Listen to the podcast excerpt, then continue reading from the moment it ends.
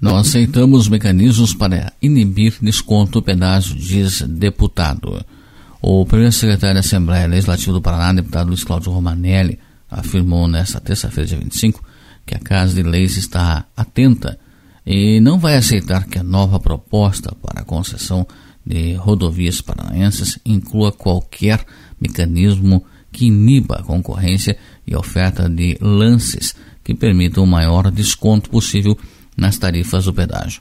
Romanelli alertou que as primeiras informações que chegam ao Paraná sobre a nova proposta que deve ser elaborada pelo Ministério da Infraestrutura cria um mecanismo chamado aporte financeiro, que seria uma espécie de garantia do vencedor da licitação para a realização de obras. Ele avalia que o instrumento é semelhante à taxa de outorga, já rejeitada por pressionar para cima o valor dos pedágios. Romanelli afirmou que defende uma garantia real de execução das obras por meio de um depósito de calção.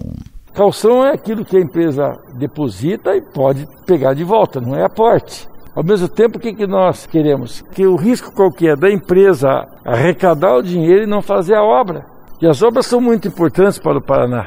E nós não podemos ficar mais 30 anos sendo enganados. Nós apanhamos demais esses últimos 24 anos. Então nós aqui na Assembleia Legislativa, nós não vamos aprovar nenhuma lei delegando rodovias do Paraná se não for exatamente aquilo que o governador do estado disse. Menor preço de tarifa sem limite de desconto. Para o deputado, assim como a taxa de outorga, o aporte financeiro seria um impeditivo para reduzir as tarifas. O deputado afirma ainda que não foi esse o acordo entre o presidente Bolsonaro e o governador Ratinho Júnior que voltou de Brasília com a garantia da licitação pelo menor preço de tarifa. Eu entendo assim, o governador disse uma coisa e eu espero que tanto o Ministério da Infraestrutura quanto a Secretaria da Infraestrutura estejam escutando o que o governador do estado está falando. Porque senão será uma grande frustração se vier alguma modelagem que impeça de fato uma redução efetiva do preço da tarifa durante a licitação.